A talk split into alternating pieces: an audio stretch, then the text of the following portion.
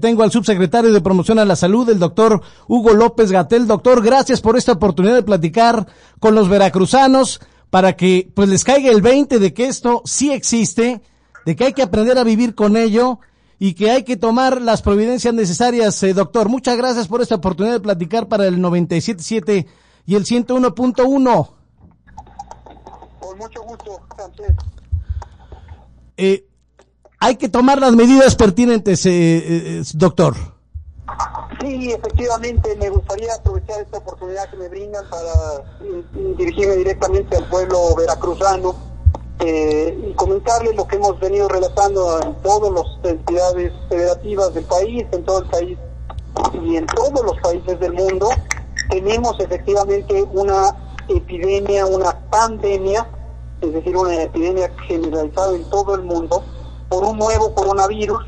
Este coronavirus causa esta enfermedad que se llama COVID-19 y es una enfermedad que afortunadamente en una proporción muy amplia de personas, 8 de cada 10, se presenta como una enfermedad leve. Pero de ninguna manera debemos confiarnos porque hasta en 2 de cada 10 se puede presentar como una enfermedad grave. Y lo más importante es que nos toma por sorpresa. Esta es una enfermedad en la que la infección al principio causa fiebre, dolor de garganta, dolor de cabeza, tos como síntomas principales, pero literalmente en muy pocas horas, en las personas que tienen mayor peligro de complicarse, se puede convertir en una enfermedad que nos lleve a la asfixia por completo y obviamente a la muerte, si no se logra tener tratamiento en una terapia intensiva con un procedimiento que médico que se llama ventilación mecánica y que se a través de un tubo y con una máquina se pone oxígeno en los pulmones. Es decir, en resumen es una enfermedad que para la mayoría puede ser leve, pero para quienes se presenta como una enfermedad grave puede ser letal. En ese sentido, no existe una vacuna, no existe un tratamiento en el mundo entero y mientras no tengamos esos elementos, la única manera, la única manera de prevenirla es manteniéndonos a distancia física, lo que hemos llamado sana distancia, unos de otros, para evitar ser contagiado o si se padece la enfermedad, contagiar a otros. Por eso hemos dicho esta frase que resume la intervención que es quédate en casa, quédate en casa, y esto está vigente al menos hasta el 30 de mayo, y después del 30 de mayo, de acuerdo a la intensidad de la transmisión, y en el caso del estado, el hermoso estado de Veracruz, va a ser la situación que inmediatamente el primero de junio todavía van a necesitar prolongar esta indicación de quédate en casa porque la epidemia va a estar en una fase creciente en el estado de Veracruz. Eh, señor eh, doctor Hugo López Gatel, son 11 días cruciales para tratar de aplanar la curva, ¿no? Es correcto, es correcto. Le llamamos aplanamiento de la curva epidémica a dos fenómenos, uno que hemos relatado a nivel nacional, utilizando el ejemplo de lo que ocurre en la Ciudad de México, o el Valle de México, también incluye a los municipios conurbados del Estado de México, y esta es la zona de mayor cantidad de personas enfermas, simplemente porque ahí vive eh, la cuarta parte de la población del país.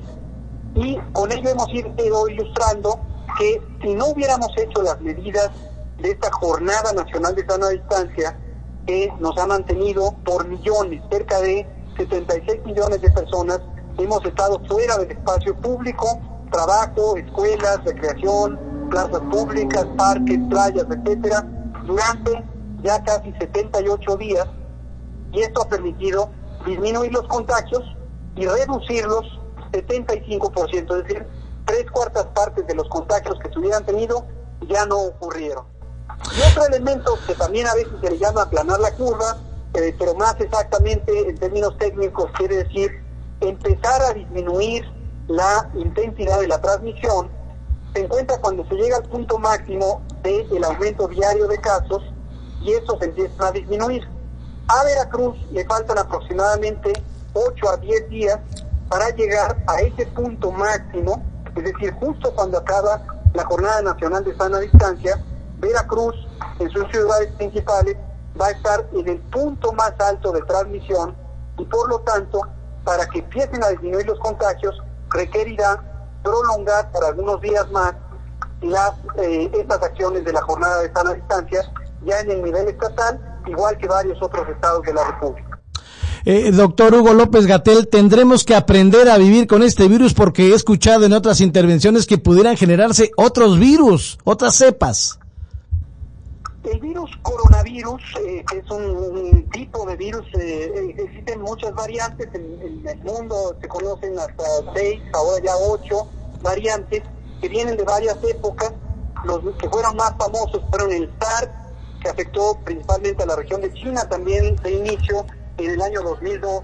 y otro que se llamó MERS, el virus coronavirus del Medio Oriente, que afectó la península arábiga en 2011. Estos no pasaron a mayores o no tan importantes como el que actualmente nos ocupa, que es el SARS-CoV-2, causante de COVID-19. Estos virus sí mutan, efectivamente, y pueden dar variantes que posteriormente sean o más transmisibles o más virulentas, pero no es tan mutante como lo es el virus de influenza que tiene muchísimas variantes. Pero de cualquier manera, todavía no se puede garantizar cuánto tiempo tardará en estabilizarse la relación biológica, ecológica, inmunológica entre seres humanos y este virus. Algunas estimaciones consideran que probablemente sería un mínimo de dos a tres años en el que tendríamos que aprender a convivir con este virus y aprender con, a vivir con este virus quiere decir cambiar nuestros hábitos en cuanto a la higiene de manos, en cuanto a la distancia unos con otros, proteger nuestro estornudo y todos utilizando un pañuelo desechable o el ángulo del codo y también en cualquier momento que presentáramos síntomas como tos o fiebre, no salir al espacio público, faltar al trabajo, faltar a la escuela y quedarnos en casa como mecanismos principales de prevención y control. Doctor, ¿por qué a veces no están cuadrando las cifras, sobre todo en los gobiernos de los estados, doctor López Gatel? Esto se ha prestado a muchas malas interpretaciones, me parece que en algunos casos, eh, afortunadamente la mayoría, simplemente por confusión, en otros casos por mala intención de distorsionar la información o contraponer a los gobiernos estatales contra el gobierno federal. En ningún caso hemos tenido discordia, puede haber diferencias de opinión en otros temas, pero no en la salud. En la salud hay una gran concordia. En el caso de Veracruz, obviamente el gobernador Cuitláhuac García es un gobernador que se ha tomado muy en serio la salud, no solo con este tema, también con el riesgo cardiovascular, eh, con la obesidad, con la, otros temas de interés, el dengue, por ejemplo, y creo que eso nos ha ayudado mucho porque ustedes tienen a la autoridad sanitaria, que es el titular del Poder Ejecutivo Estatal, como un individuo de gran responsabilidad que nos ayuda a que tengamos en Veracruz y por consiguiente en todo el país una buena salud y un buen control de este epidemia. Ahora, doctor, me gustaría que le explicara a la gente que les cayera el 20, porque mucha gente no cree en este virus, que no es lo mismo el contagio que la infección. ¿Cómo no? Esto es un aspecto muy importante. Gracias por su pregunta. no solamente para el caso de este virus causante de COVID-19, la nueva enfermedad, la pandemia, eh, sino en muchos otros, existe esa diferencia en que algunas personas, y a veces no pocas, para ciertos virus puede llegar a ser la gran mayoría, por ejemplo, para el virus de influenza es hasta 80%, 8 de cada 10, no tienen síntomas. Y se piensa, con algunas estimaciones científicas, que COVID podría ocurrir lo mismo. 8 de cada 10 personas tener infección por el virus, tenerlo en la garganta, ser capaces de transmitirlo a otras personas y que no necesariamente se presenten tos, fiebre, dolor de cabeza, dolor de garganta, o que se presenten de una manera tan mínima que las personas ni siquiera se enteren que en realidad tuvieron COVID. Pero esto, insisto, nos puede llevar a menospreciar la importancia de esta epidemia porque nos puede tomar por sorpresa. Generalmente afecta con mayor gravedad a las personas adultas mayores, mayores de 60 años, a las personas que tienen obesidad y sobrepeso, diabetes, hipertensión, la presión arterial alta, a las personas fumadoras, también a las personas que padecen algún tipo de cáncer, que usan quimioterapia o que viven con VIH o han tenido cualquier causa de disminución del sistema inmune. Las mujeres embarazadas las consideramos también una población de riesgo, a pesar de que afortunadamente no se han visto tan severamente impactadas como si las personas adultas mayores y con enfermedades crónicas. Eh, las defunciones, eh, los contagios pueden ser 30 veces más de lo que usted dice, doctor, por algunas publicaciones que se han manejado. En el mundo entero no se puede conocer la cifra exacta de personas infectadas, precisamente por esta razón la enorme mayoría serán personas infectadas sin enfermedad. La segunda eh, proporción grande, porcentaje grande, serán personas con síntomas leves, que ya he dicho son 8 de cada 10, y precisamente estas personas con enfermedad leve y que no tienen riesgo de complicarse o riesgo alto, como los adultos mayores, las embarazadas, quienes padecen enfermedad crónica, son las personas a las que les hemos pedido quedarse también en casa, al igual que lo hacemos también los que no tenemos enfermedad, pero incluso presentando una enfermedad y no se tiene un riesgo alto de complicaciones, es mejor que la persona se quede en casa porque de otra manera estaría contagiando en las consultas, en los hospitales o en la vía pública. Si esto ocurre, como ha ocurrido en muchos países, que la recomendación de la Organización Mundial de la Salud ha sido que las personas sin riesgo de complicarse no salgan a la vía pública, naturalmente no podemos contabilizar todos los casos. Esto, insisto, no es exclusivo de México, ocurre en una gran cantidad de países. Sin embargo, en México hemos decidido desde el principio, con el respaldo del presidente, tomarnos muy técnicamente, muy científicamente el manejo de esta epidemia y reconocemos ese hecho de que no se puede contar a todos los casos, porque son millones, posiblemente los infectados, serán quizá centenas de miles los que tengan enfermedad leve y nos hemos concentrado al propósito principal que es salvar vidas, garantizar la atención de todas las personas que tienen enfermedad que requiere hospitalización y desde luego evitar la transmisión con las medidas de la Jornada Nacional de Sana Distancia. ¿El Ramdesivir sí es efectivo para curar esta o para controlar el coronavirus, doctor? Remdesivir es un medicamento antiviral que es prometedor por el momento, de acuerdo con evidencia científica temprana, de que podría reducir la duración de los síntomas. Todavía no hay una conclusión científica eh, sólida o claramente demostrativa de que pudiera reducir el riesgo de complicaciones o el riesgo de muerte, que son desde luego los tres objetivos importantes de un potencial tratamiento. Entonces, hasta este momento, Remdesivir está en fase de experimentación en el mundo entero y no debe ser considerado todavía como un tratamiento de primera línea o de acceso generalizado. Eh, doctor, mañana usted se va a reunir con los eh, representantes del fútbol mexicano para marcar alguna fecha si se pudiera regresar a la actividad deportiva, que por supuesto en junio pues no se puede ni siquiera regresar a la escuela.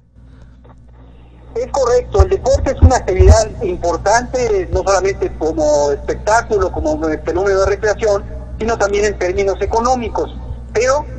desafortunadamente en términos del riesgo epidémico, pues representa una contribución muy importante por las concentraciones masivas que ocurren en los estadios. En algunos países europeos, concretamente Alemania, hace esta semana se empezó a liberar la actividad deportiva de las ligas de fútbol, considerando no tener el espectáculo futbolístico con público. Es posible que en México este sea el esquema de transición hacia la nueva normalidad, al menos durante varias semanas,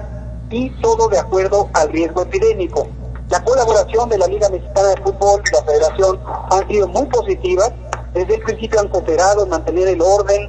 que se requiere para evitar contagios, están trabajando con los equipos también para detectar tempranamente contagios y evitar que los propios eh, jugadores y los entrenadores eh, propaguen en sí mismos la enfermedad o se presenten en riesgo. Entonces lo vamos a ir viendo con mucha cautela. En su momento anunciaremos cuáles son las disposiciones específicas para garantizar la seguridad sanitaria también en el espacio deportivo. No hay una fecha exacta para regresar a la nueva normalidad, doctor.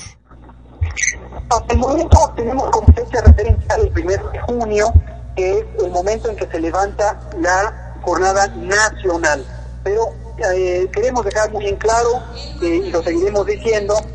levantándose la jornada nacional no quiere decir en modo alguno que ya salgamos de nuestras casas, que empecemos a ir a centros comerciales, plazas, trabajos, etcétera. En cada estado se tendrá que considerar el semáforo de riesgo sanitario COVID. ¿Esto qué quiere decir? Y lo presentaremos formalmente en el curso de la siguiente semana. Vamos a tener un semáforo que con colores verde, amarillo, naranja y rojo nos va a indicar cuál es la probabilidad de que haya contagios y de acuerdo a esta probabilidad, obviamente más alta en rojo, la menor en verde, nos va a llevar a las acciones que se pueden hacer y cuáles no se pueden hacer. Para ponerle dos ejemplos extremos, solamente cuando el semáforo sea verde se podrán abrir las escuelas. En el caso del extremo rojo, solamente podrán operar las actividades económicas consideradas esenciales y ninguna otra, por supuesto tampoco escuelas, por supuesto tampoco reuniones o tránsito en el espacio público, hasta que el semáforo pase de rojo a naranja, naranja a amarillo y finalmente a verde, y entonces progresivamente se irán liberando actividades de acuerdo a las indicaciones de la autoridad sanitaria estatal, pero obviamente asesorada y acompañada por la autoridad sanitaria federal, que es la Secretaría de Salud. Eh, doctor López Gatel, ya para no embromarlo tanto, somos el penúltimo país donde se realizan las pruebas para el coronavirus. Así es, esto ha resultado también en inquietud, insisto, también aquí reconocemos claramente dos eh, motivaciones. Una, una gran cantidad, mayoritaria, definitivamente, de ciudadanas y ciudadanos de buena voluntad que les llama la atención esto y quieren saber cuál es la explicación científica y técnica de este hallazgo. Y otros grupos que quieren politizar la epidemia tergiversando la información. De cualquier manera, para nosotros es un gusto explicar el fundamento científico del manejo de la epidemia en México, porque esa es nuestra convicción. Para decirlo en breve, hacer pruebas tiene dos propósitos principales. Uno es la vigilancia epidemiológica, es decir, tener el reconocimiento de en qué momento, a qué tiempo se propaga la epidemia, en qué territorios, en qué características de las personas y si las personas están recibiendo o no atención.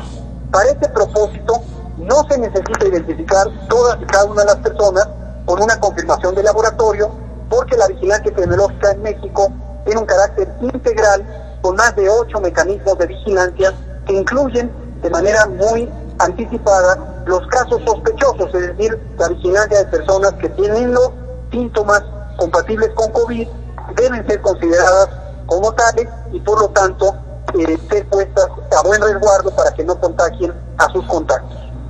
Eh, doctor, la coordinación con los hospitales privados ha sido buena, la coordinación, eh, hay camas suficientes para eh, evitar, para cuidar, para proteger a los enfermos.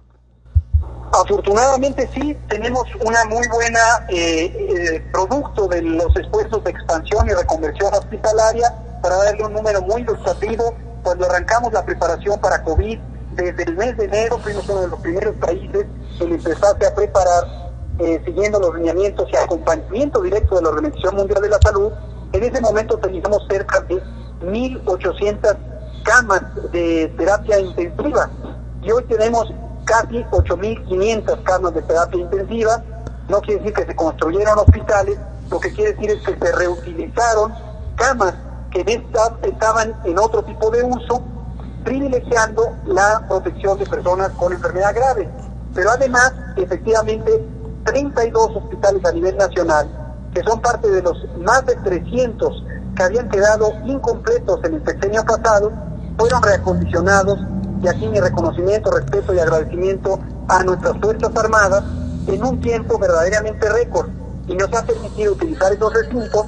en el contexto del plan DN3E, en donde el ejército mexicano, una vez más heroicamente, apoya a la población civil. Eh, doctor, ¿cómo se encuentra el presidente de México? Porque, bueno, Ricardo Sheffield, la secretaria de la Función Pública, algunos gobernadores como el de Hidalgo, como el de Tabasco, han tenido contacto con el presidente. ¿Cómo se encuentra el presidente en ese aspecto? ¿Se ha hecho las pruebas? El presidente López Obrador se encuentra en perfecto estado y además eh, nos ha depositado la confianza para cuidarlo en términos de salud.